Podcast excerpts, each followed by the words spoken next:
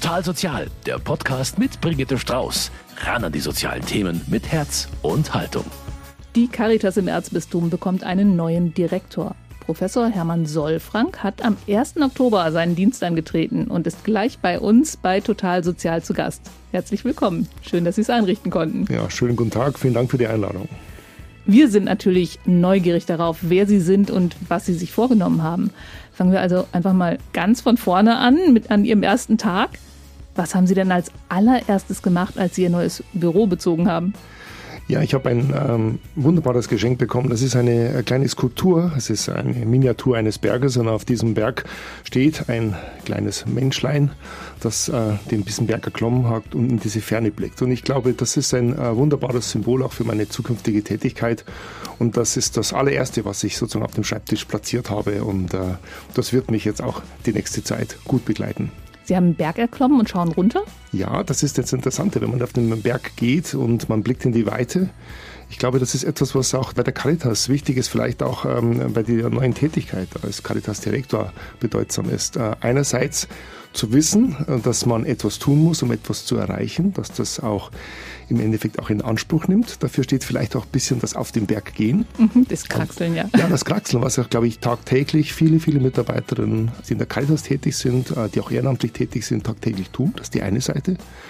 Und das andere Seite ist, glaube ich, dass man auch immer wieder den ähm, Blick in die Weite auch geben muss. Also wo entwickelt sich der Caritas-Verband hin? Was sind Fragestellungen da für die Zukunft? Auf welche Herausforderungen muss man vielleicht auch reagieren? Und ich glaube, diese Verbindung, also zwischen, ich nenne es mal, geerdet sein einerseits und gleichzeitig Perspektiven eröffnen, ich glaube, das steht als schönes Symbol. Also von daher habe ich das auch gerne platziert. Und was sonst noch so auf Ihrer To-Do-Liste steht, auch darüber reden wir heute hier bei Total Sozial. Ja, sehr gerne. Hermann Solfrank ist bei mir zu Gast. Er ist jetzt der neue Caritas-Direktor im Erzbistum München und Freising seit exakt dem 1. Oktober. Und hier bei uns haben Sie die Chance, ihn ein bisschen besser kennenzulernen. Bisher waren Sie Präsident der KSH, also der Katholischen Stiftungsfachhochschule, Stiftungshochschule. Ja, das war in der Tat, war sie mal die katholische Stiftungsfachhochschule. Deshalb kennt man sie unter dem Namen ja, nämlich da noch. Der Name genau. ist auch sehr, sehr bekannt und äh, sie ist äh, sozusagen jetzt äh, seit ähm, geraumer Zeit die katholische Stiftungshochschule. Das hat etwas zu tun natürlich mit der Veränderung dieser Hochschulart, so eine Hochschule für angewandte Wissenschaften. Das spiegelt sich im Namen wieder.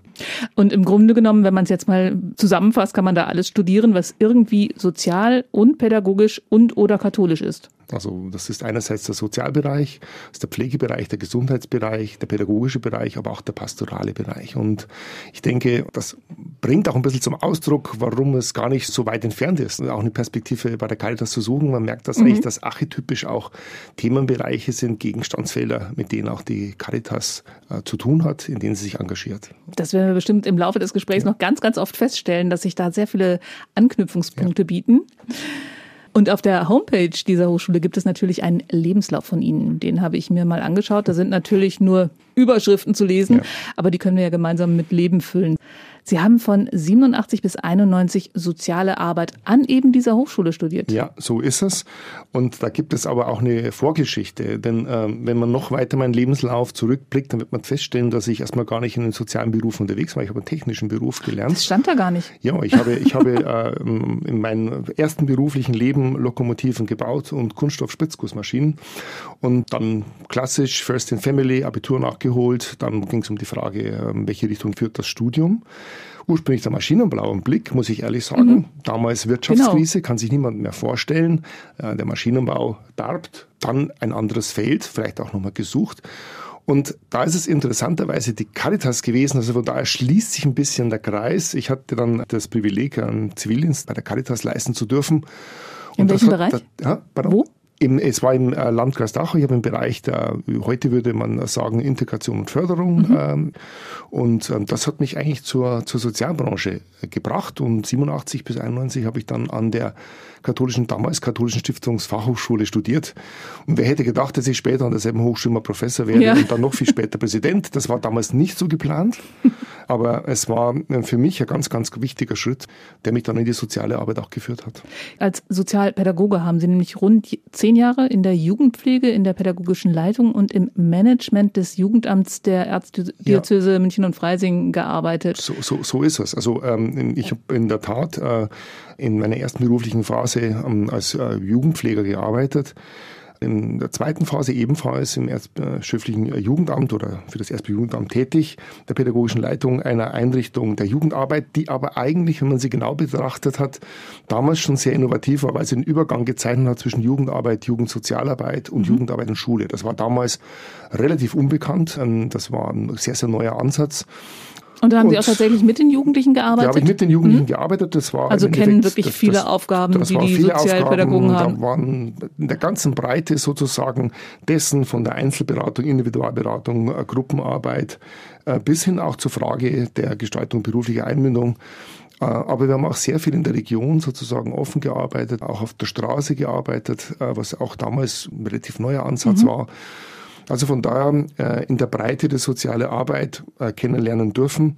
Und das hat dann einen weiteren Weg auch dazu geführt, dass man dann auch in eine leitende Verantwortung gegangen ist. Ich war dann Bereichsleiter damals für die Region Nord. Sie merken, tätig mhm. in der Erzdiözese München und Freising und war dort für die nächsten Jahre zuständig für sozialpädagogische und pastorale Mitarbeiterinnen und Mitarbeiter in der Region Nord. Und das war auch eine sehr, sehr schöne Aufgabe. Ich habe aber parallel, wenn Sie so wollen, neben der beruflichen Tätigkeit äh, nicht nur eine ganz bezaubernde Familie gründen dürfen, zusammen mit meiner Frau, mit zwei wunderbaren Töchtern. Und gleichzeitig äh, war ich immer sehr, sehr neugierig und wenn Sie so wollen, blieb ich nach dem Studium auch sehr, sehr hungrig. Ich habe also damals gab es das noch nicht berufsbegleitend, aber ich habe es faktisch dann sozusagen berufsbegleitend studiert, Erziehungswissenschaften in der Universität Augsburg. Und da wurde auch sehr, sehr schnell klar, dass neben dieser berufspraktischen Seite irgendwie auch ähm, der Wissenschaftler mhm. präsent ist. Man wird dann auch angesprochen, äh, ob man nicht auch so eine Perspektive einnehmen möchte. Ursprünglich dann in Augsburg eigentlich avisiert, hat sich dann ergeben, dass es dann in Eichstätt-Ingolstadt in der Katholischen Universität dieser Möglichkeitsraum war. Und dort habe ich dann die weiteren Jahre verbracht, sozusagen als wissenschaftlicher Mitarbeiter und bin seitdem, wenn Sie so wollen, nach dieser berufspraktischen Phase wissenschaftlich tätig. Mhm und dieses Momentum, also einerseits die berufliche Praxis, damit verbunden die Frage auch der Organisation äh, beruflicher Praxis einerseits und die wissenschaftliche Perspektive andererseits, das in Verbindung zu bringen, das fand ich immer außerordentlich spannend. Also von daher diese gesamte Biografie, also meine Berufsbiografie und meine wissenschaftliche Biografie in Verbindung zu bringen und jetzt wieder in die berufliche Biografie einzubringen, das finde ich äh, ganz famos und das freut mich auch sehr und äh, das zeichnet auch ein bisschen, ich sage mal, meine Person auch aus, dass ich diese Verbindung, wenn man so will, diese Querbeziehung auch wirklich aktiv suche.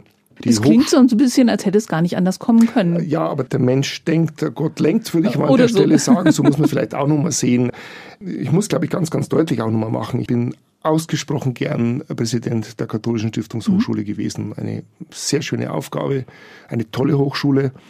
Und dass ich jetzt sozusagen in Führungsverantwortung gemeinsam mit dem Vorstand jetzt beim Diözesanen Karitesverband äh, der Erzdiözese München Freising sein darf, ist, wenn Sie wollen, ein zweites Geschenk.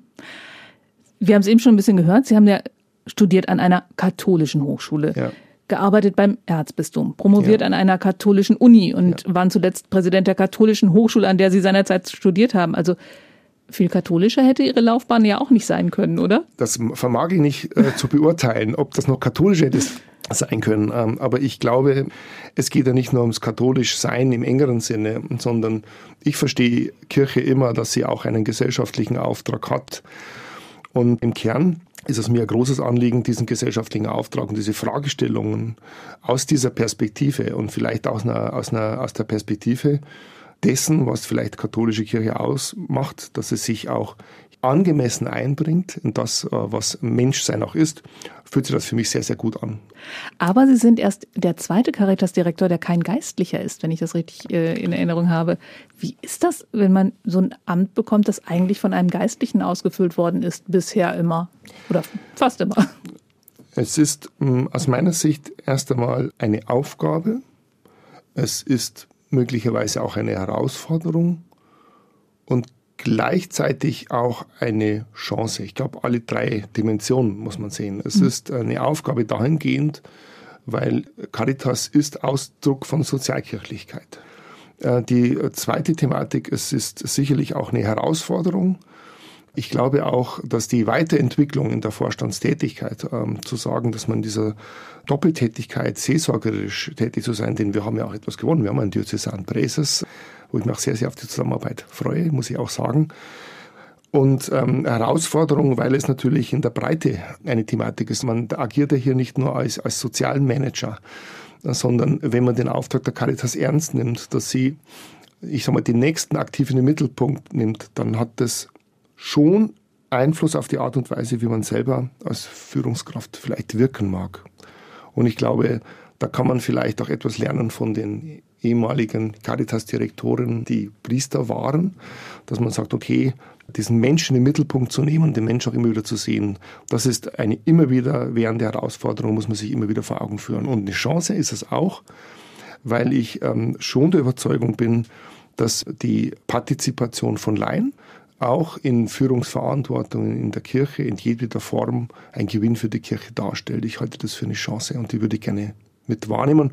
Und vielleicht ist es auch eine Chance, dass man sozusagen jetzt mit meiner Biografie ähm, jemanden vielleicht auch nochmal reinbringt, der das Haus kennt, die Diözese kennt und dennoch vielleicht eine andere Perspektive noch mit einbringt. Auf der Homepage der Stiftungsfachhochschule steht über Sie, Arbeits- und Forschungsschwerpunkte liegen in der Schul- und Jugendsozialarbeit, in der Medien- und Spielpädagogik, ja. in Pädagogik des Kindes- und Jugendalters, in der Fort- und Weiterbildung von Fach- und Führungskräften und in der Beratung von sozialen Organisationen. Ja. Das klingt ja auch alles schon so ein bisschen wie eine Beschreibung der Arbeit der Caritas. Das ist ähm, sicherlich der Fall. Dennoch muss man auch hier bescheiden sein. Also ich glaube, ich kenne das Feld, ich werde mit Engagement auch äh, die Aufgabe wahrnehmen.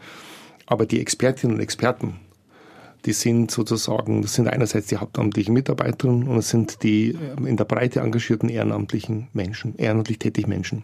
Auf dieser Homepage, die ich da studiert habe, da steht auch, dass Sie im Vorstand des JFF Jugendfilmfernsehen ja. e.V. sind. Außerdem war da dieser Forschungsschwerpunkt Medien- und Spielpädagogik. Ja. Das klingt ja auch nach einer Menge Spaß. Haben Sie Spaß am Spielen oder betrachten Sie Spielen nur noch wissenschaftlich? Diese Frage höre ich öfter, wenn ich mal meine Vita Gemein, liest. ich habe gedacht, das wäre jetzt mal originell. Also, naja, das ist also erstens mal, ähm, ähm, ähm, also ich bin ein Mensch, der sehr, sehr gerne ähm, arbeitet, der sehr engagiert ist. Das ist etwas, was mich auszeichnet. Ich glaube, da bin ich sehr gerne. Ich bin aber auch ein Mensch, der das Leben liebt und ähm, auch Entspannung sehr schätzt.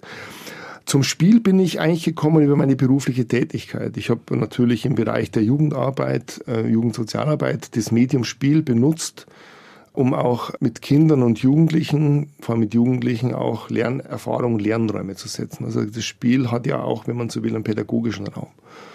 Und diese pädagogische Seite des Spiels hat mich sehr, sehr interessiert. Da war damals auch die Forschungslage nicht sehr ausgeprägt. Und diese Fragestellung, wie man auch spielerisch lernen kann, wie man auch entwickeln kann, die können wir heute auch in sozialen Organisationen kennenlernen. Also heute betriebliche Planspiele, um ein Beispiel zu nennen, ist etwas, was man durchaus kennt. Das ist im Kern Spielpädagogik, wenn man das so, so möchte. Also von da ist diese eine Seite, dann bin ich ein medienaffiner Mensch. Das hat etwas natürlich auch mit den, mit den jeweiligen äh, Zeiträumen zu tun, in denen man auch wissenschaftlich aktiv ist. Natürlich, als das digitale Spiel stärker in den Vordergrund gerückt hat. Heute ist ja, heute spielen wir ja überall äh, digital, habe ich mich natürlich auch mal wissenschaftlich damit beschäftigt, etwas intensiver beschäftigt. Und da ist unter anderem die Vorstandstätigkeit im JFF, ein mhm. Institut, das sich sehr stark mit diesen Fragestellungen beschäftigt, sehr, sehr naheliegend. Also von daher, das ist eine Seite, die werde ich jetzt möglicherweise in der Caritas weniger stark einbringen.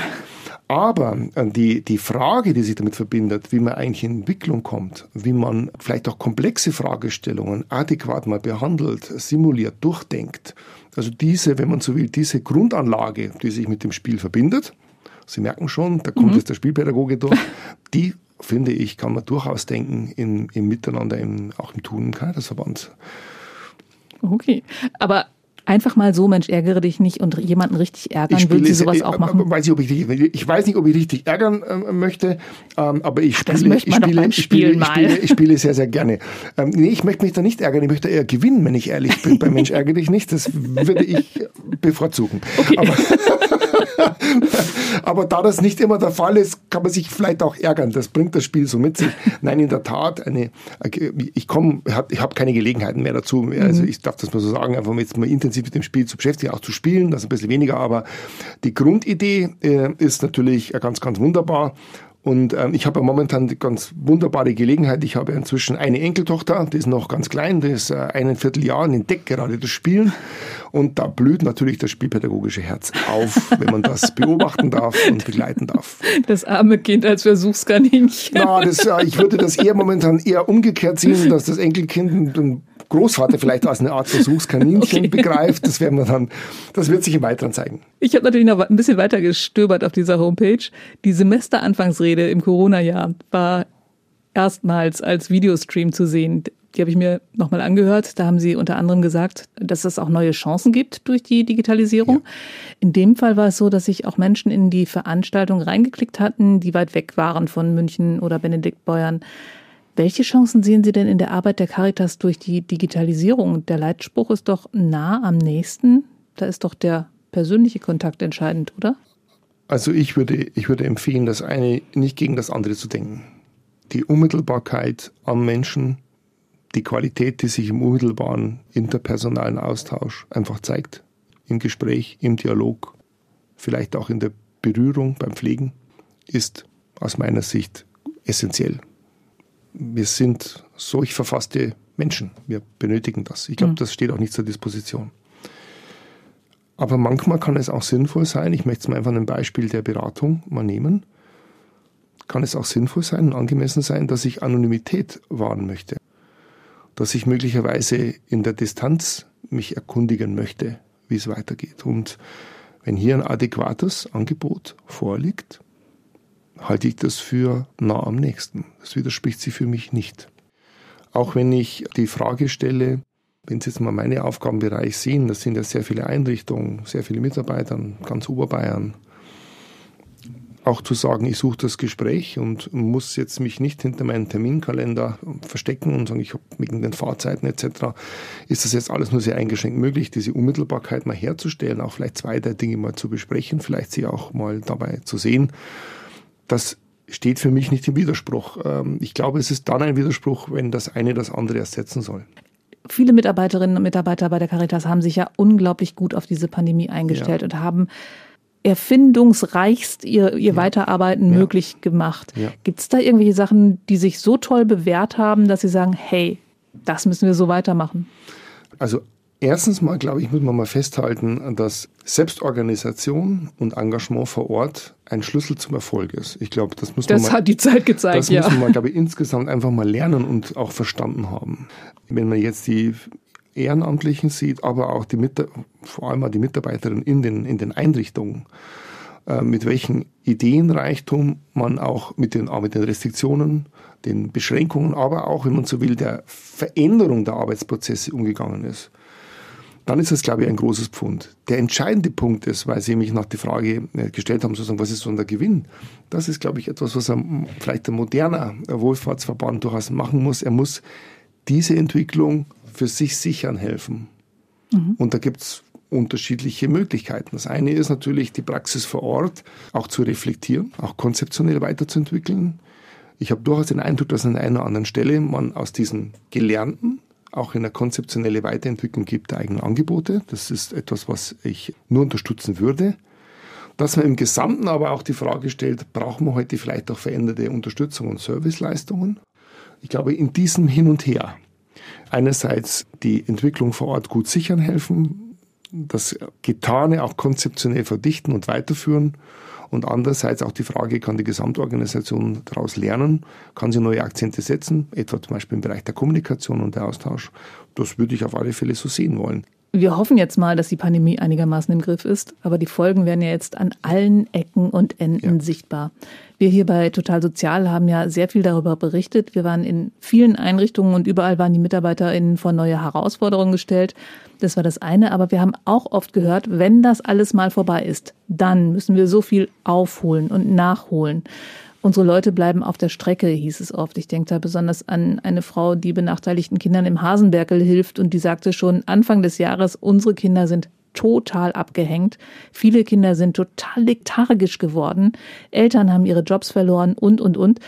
Auf was stellen Sie sich ein? Werden da noch besondere Aufgaben auf die Einrichtung der Caritas zukommen? Also werden Sie sich vor Anfragen kaum retten können? Also ein, ein zentrales Thema ist aus meiner Sicht die biografischen Wirkungen der Pandemie auf Kinder und Jugendliche. Das ist der schulische Sektor, ist die Frage der Gestaltung von Freizeit, also auch die Frage, wir wissen, dass für die Entwicklung von jungen Menschen gerade der Austausch, der, der Peer-to-Peer-Austausch geradezu essentiell ist. Und an dieser Nahtstelle haben wir die größten Restriktionen erfahren. Und mhm. zwar über einen sehr, sehr langen Zeitraum. Wir wissen, dass ähm, Kinder, die wenig Strukturqualität erfahren, weil die Eltern äh, diese Qualität nicht aufbringen können, aus unterschiedlichen Gründen, im hohen Maße darauf angewiesen sind, dass sie Struktur erfahren extern, zum Beispiel über Schule, zum Beispiel über Einrichtungen, die sie begleiten, Hortwiesen etc. Und das über einen längeren Zeitraum nicht sichtbar gehabt zu haben, hat aus meiner Sicht, ich glaube, das ist nicht nur eine wissenschaftliche Hypothese, hat Auswirkungen. Und ich glaube, wir werden sehr viel an Beratungsarbeit haben. Wir werden auch feststellen, dass zum Beispiel die Frage der Rückkehr in den Unterricht nicht nur eine Frage der schulpädagogischen Gestaltung ist, sondern auch der Frage der komplementären Begleitung durch Sozialarbeiterinnen, Erzieherinnen. Wir können das fortsetzen. Ehrenamtliche dass das an Bedeutung gewinnen wird. Meine Sorge ist aber, das will ich nicht verhehlen, dass gerade dieser Bereich ja nicht gerade der ausfinanzierteste Bereich ist. Also das heißt, möglicherweise bildet sich hier auch eine Kaskade an Ereignissen ab, dass wir dann später es mit Menschen, dann nicht mehr jungen Menschen, sondern mit jungen Erwachsenen, Erwachsenen zu tun haben, die äh, immer wieder auf soziale Unterstützung angewiesen sein werden. Also wir könnten das Also würde sich im Prinzip es rechnen, jetzt Geld in die Hand also zu nehmen. Sie, ich, um bin, ich bin kein Ökonom. Aber genau, ich, aber wenn volkswirtschaftlich ich, wenn, wenn gesehen wäre es einfach ja, sinnvoller so rum. Wenn ich volkswirtschaftlich argumentieren würde, würde ich sagen, das wäre aus meiner Sicht genauso viel wert wie die Investition in die Hightech-Agenda. Also ich halte das äh, aus vielen Gründen, ich halte das äh, aus humanitären Gründen, ich halte das aus äh, sozialpolitischen Gründen, aber auch aus, wenn Sie wollen, ökonomischen Gründen heraus für, für wichtig und ganz, ganz entscheidend das muss man auch in die sozialpolitische Diskussion immer wieder einbringen, weil das ist etwas, was man nicht sofort sieht. Ja? Also den technologischen äh, Erfolg können Sie messen. Den Erfolg und die Begleitung der pädagogischen, sozialpädagogischen Arbeit, der ist sozusagen nicht einfach äh, nur quantitativ empirisch erfassbar. Genau, im Prinzip müssen Sie jetzt also an die Politik herantreten und sagen, ja. hey, wir brauchen mehr Geld.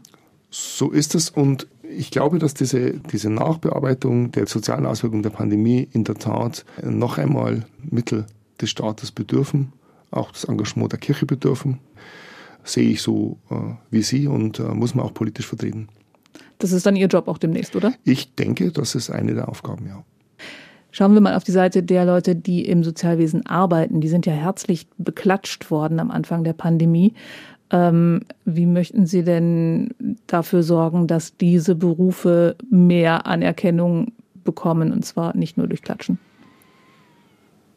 Ich glaube auch, das ist im Endeffekt ähm, ein politisches Tagesgeschäft. Äh, mhm. Das ist äh, aber planen Sie dann, dann immer wieder den Finger in die Wunde zu legen und ja, bei jedem sich bieten, das, bei das, jeder sich bietenden Gelegenheit ja, dem Politiker tun. sagen, und übrigens. Aber wissen Sie, das ist ja ganz wunderbar. Da gibt es eine Verbindung zu meiner vorherigen Tätigkeit als Präsident der Hochschule. Ich habe eine Hochschule vertreten, die schon immer professionspolitisch agiert hat. Immer.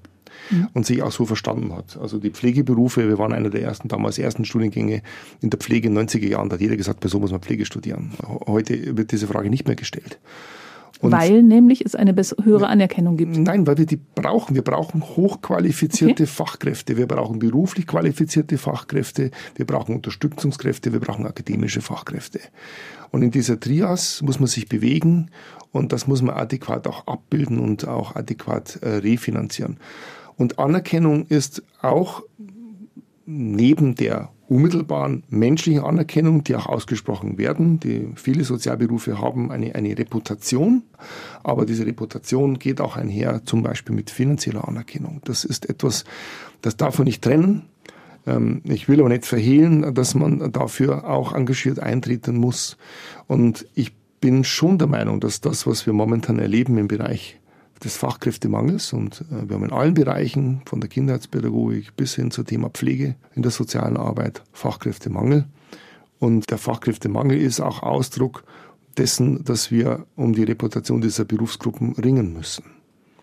Wenn Sie im Bereich der Pflege vor kurzem eine Zahl in einer Studie gesehen, dass der durchschnittliche Verbleib in der Pflege bei etwa sieben Jahren liegt, das ist, äh, müssen Sie mal berufsbiografisch sehen, was sind denn sieben Jahre? Ne? Also, wie lange ist die Ausbildung allein so vorher? Ist es. und wie lang, warum kann jemand, der heute in der Pflege tätig ist, heute, also in der Pflege tätig ist, glauben wir natürlich auch Menschen, die seit 20 Jahren pflegen, aber im Schnitt nimmt diese Zeitraum ab. Wie führen wir diese Menschen mhm. eigentlich wieder äh, stärker in das Feld? Und das geht einher mit Anerkennung, Reputation und vielleicht noch ein dritter Punkt, den haben wir noch nicht benannt, Arbeitsbedingungen. Die Arbeitsbedingungen sind entscheidend. Und gerade dann, und da haben wir aus meiner Sicht einen Teufelskreis an dieser Stelle, denn der Fachkräftemangel sorgt zum jetzigen Zeitpunkt dafür, dass in manchen Feldern, nicht in allen, aber in manchen Feldern, im sozialen Gesundheitssektor die Arbeitsbedingungen sich eben nicht verbessern können. Also wenn man es mal wirklich ja. lapidar sagen würde, wenn fünf Pfleger mehr auf einer Station wären, dann wäre der einzelne Pfleger auch einfach zufriedener. Ja gut, und wenn die gut organisiert werden und wenn sie sich stärker der Pflege am Bett auch widmen könnten, genau. wenn sie administrativ entlastet werden, wenn sie äh, möglicherweise auch durch technische Assistentinnen und Assistenten Unterstützung erfahren würden, dann hätten wir vermutlich ein anderes Arrangement im Berufsfeld. Und es ist natürlich auch eine viel befriedigendere äh, Tätigkeit, wenn man sich dem Patienten widmen kann und das tun kann, was man gelernt hat und nicht nur abhaken muss. In der Tat, das kann ein, ein Möglichkeitsraum sein und natürlich auch für all die Menschen, die sich besonders engagieren wollen und auch weiterentwickeln wollen, auch die beruflichen Perspektiven reinzugehen und, äh, und hier in die Weiterentwicklung führen zu können. Und das ist, glaube ich, glaube ich ganz entscheidend. Und ein Momentum, das immer wieder aus meiner Sicht etwas unterbelichtet ist, ähm, das muss man einfach auch diesen Kontext sehen. Wir sprechen von Berufsgruppen, in denen mehrheitlich Frauen tätig sind. Ähm, ich würde mich natürlich sehr, sehr freuen, wenn auch viel, viel mehr Männer in der Branche tätig sein würden oder diesen Branchen tätig sein würden. Aber ich glaube auch, dass sich hier etwas auch ausdrückt, also wie wir eigentlich mit Frauen und die Förderung von Frauen im Beruf umgehen. Das ist eine grundsätzliche Herausforderung, das muss man auch anders bewerten, wie wir umgehen mit Menschen, die in Familien unterwegs sind, entweder erziehend oder begleitend oder unterstützend oder pflegend. Und ich glaube, diese Fragen muss man mit beantworten, wenn man die Frage stellt, der Attraktivität dieser Handlungsfelder. Das ist ein Aspekt, der auch zum Tragen kommt. Und auch Männer möchten sich ja vielleicht um ihre Kinder kümmern können, Unbedingt. wenn sie Krankenpfleger also das will ich, sind. Das will ich auch so verstanden haben. Okay. Jetzt waren ja gerade die Bundestagswahlen. Was erwarten Sie denn von der nächsten Bundesregierung in Bezug auf die Aufgaben der Caritas? Ich denke, äh, eine sehr differenzierte sozialpolitische Positionierung. Der vorangegangene Wahlkampf war ja nicht explizit geprägt von sozialpolitischen Themen. Die sind zwar immer wieder angesprochen worden, aber standen nicht im Vordergrund. Und hier bilden sich, wenn man so will, drei Säulen ab. Das eine ist, die Zukunft unserer Sozialversicherungssysteme ist ein ganz zentrales Thema. Das hängt zusammen dann mit der zweiten Säule der Fürsorge. Ich bin ein bekennender Freund des Subsidiaritätsprinzips. Ich würde mich sehr, sehr freuen, äh, wenn die neue Bundesregierung auch dieses Prinzip, also auch die Relevanz der freien Trägerinnen und Träger und damit auch der Caritas sieht, auch, äh, in ihrer Bedeutung ganz klar wahrnimmt äh, und ihrem Engagement. Und der, der dritte Punkt ist bei aller Frage, die sie mit der einzelnen Verantwortung von Bürgerinnen und Bürgern abbildet, also wenn man so wie die dritte Säule unseres Sozialstaates, nicht aus den Augen zu verlieren, dass wir insgesamt zentrale Fragen haben. Und äh, ich nenne nur ein Stichwort, Kollektivierung von Armut ist eine Thematik. Wohnproblematik, formuliere es mal so, ist auch eine Thematik, über die man nachdenken muss. Also bekomme ich Wohnung, adäquate Wohnung, kann ich dort auch leben, wo ich leben möchte. Das sind Fragestellungen, die aus meiner Sicht ähm, bearbeitet werden müssen. Was mir ein bisschen Sorge bereitet, dass man möglicherweise äh, aus dem Blick verliert, dass mit der Transformation der Sozialversicherungssysteme, ich bin ein Beispiel nennen darf, ich bin Jahrgang 1964, man mag es nicht glauben, aber ich bin in 25 Jahren ein hochaltriger Mann. Und äh, das bedeutet, ähm, dies, und auch Mitglied des geburtenstärksten Jahrgangs. Also die Frage der Versorgung ähm, äh, über diese Systeme, vor allem die Versorgung von Frauen über diese Systeme, das müssen wir drängend beantworten. Das ist sozusagen Sozialpolitik mit äh, Weitblick und hier steht äh, die Caritas in, auf allen Ebenen äh, auch ähm, beratend, begleitend, wirkend, aber auch kritisch, mit kritischer Stimme natürlich äh, hier bereit. Ich glaube, das ist äh, zum jetzigen Zeitpunkt, das wäre meine Erwartungshaltung. Und wie wollen Sie da Druck machen? Auf unterschiedlichen Ebenen, so wie es gehört. Das bedeutet bei sozialpolitischen Entscheidungen auch ähm, vorbereitend zu agieren. Wir müssen mit den Protagonistinnen und Protagonisten, die heute Politik gestalten, äh, noch viel stärker in eine Austauschqualität gehen. Wir müssen diese Beziehung wieder neu aufbauen. Wir können nicht von vornherein darauf bauen, dass wir politische Unterstützung finden, sondern wir müssen dafür werben, wir müssen für die Sache einstehen, wir müssen gut informieren, begleiten. Das sind in der Regel komplexe Zusammenhänge. Und in diesem Austausch, politischen Austausch, muss man bleiben. Bei all diesen Aufgaben wünsche ich Ihnen ganz, ganz viel Kraft und Erfolg. Da bedanke ich mich doch sehr. Und ich bedanke mich für das schöne Gespräch. Ja, Dankeschön. Und das war's auch schon wieder mit Total Sozial für heute. Ich bedanke mich fürs Zuhören. Bis zum nächsten Mal. Machen Sie es gut. Ihre Brigitte Strauß. Total Sozial, ein Podcast vom katholischen Medienhaus St. Michaelsbund, produziert vom Münchner Kirchenradio.